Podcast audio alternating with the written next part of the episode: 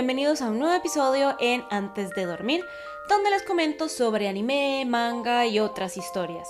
Y el día de hoy les voy a comentar sobre un webtoon, o oh, sí. Pues este webtoon ya terminó hace tiempo, pero la verdad es que me encantó muchísimo. Y el otro día lo volví a ver, lo volví a ver ahí en mi lista de webtoons, así que decidí hablar sobre él. Pues en coreano se llama Onul Dosaram Suroke y en inglés le pusieron el nombre de A Good Day to Be a Dog. En español supongo que sería algo así como Un buen día para ser un perro. Pero realmente esta no es la traducción exacta de lo que dice en coreano. Pero ya hablaré de eso más adelante. En fin, este comentario va a llevar spoilers, pero si prefieres un comentario un poquito más corto y sin spoilers, probablemente lo podrás ver en mi canal de YouTube antes de dormir. Y pues ya, Ahora sí, empecemos.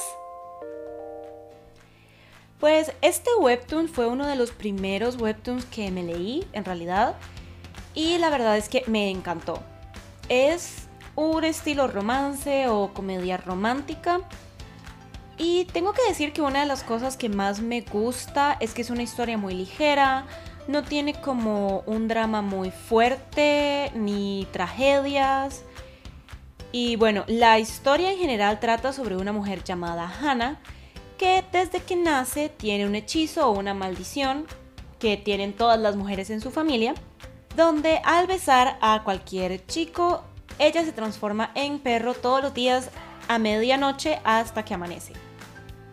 Hasta que vuelva a besar al mismo chico, pero en su forma de perro. Bueno, todo esto nos lo explican al principio y la historia realmente empieza cuando Hannah ya es profesora de colegio y una noche sale con sus colegas a celebrar o a hacer una reunión y se emborracha y confunde a el colega que a ella le gusta y en lugar de besarlo a él termina besando por accidente a otro compañero de trabajo que a ella no le cae bien.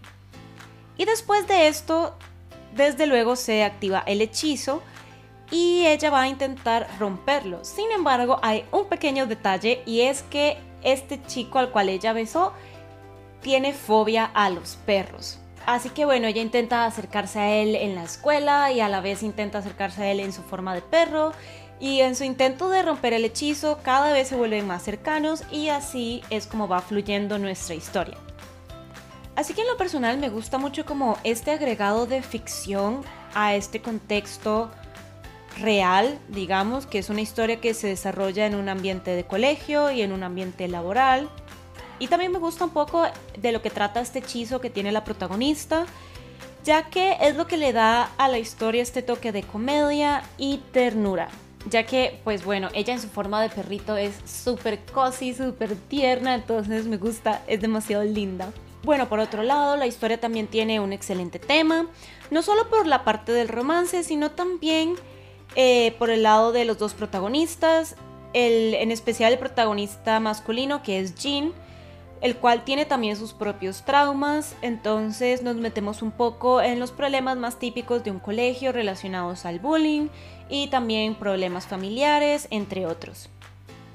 Ahora sí, hablando de nuestros personajes, desde luego están nuestros protagonistas que son la profesora Hannah y el profesor Jean, donde como ya dije antes, una se convierte en perro y el otro le tiene fobia a los perros. Entonces es muy gracioso ver cómo van ocurriendo los acontecimientos entre ellos. Y bueno, siempre me ha parecido lindo ver estas relaciones que se complementan súper bien.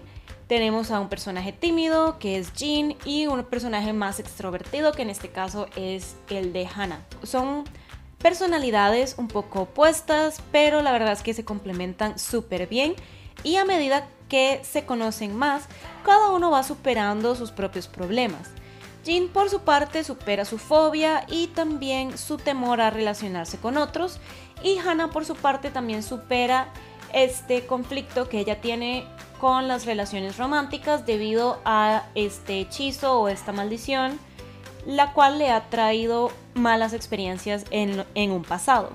Entonces tenemos protagonistas que la verdad llegan a tener mucho desarrollo de personaje y eso es algo que siempre aprecio muchísimo en una buena historia. Ahora, por otro lado, también cabe destacar que tenemos un personaje secundario súper importante, el cual es un familiar, si no me equivoco, es primo del protagonista y es estudiante del colegio en el que ellos son profesores y es el personaje que más va a ayudar a Hannah a romper su hechizo. Y desde luego también están el resto de los profesores, los cuales se relacionan con los protagonistas y a la vez tenemos la familia de Hannah, sobre todo la hermana, que también tiene esta maldición y se nos muestra un poco de cómo ella ha lidiado con sus relaciones y la relación de hermana que tiene con Hannah.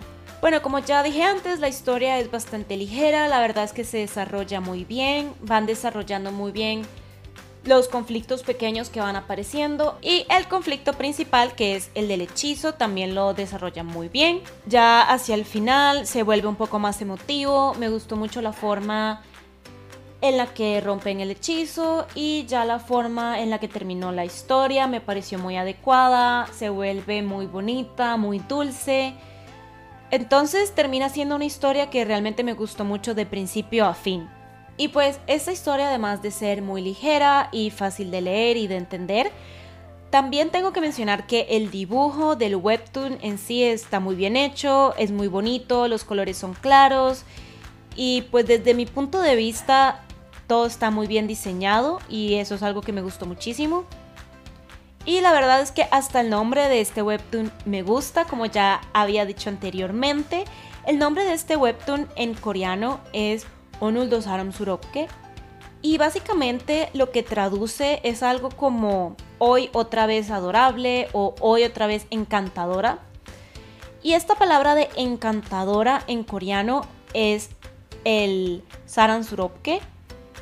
Y ese que, que es la sílaba final, suena igual o es como se pronuncia la palabra perro en coreano.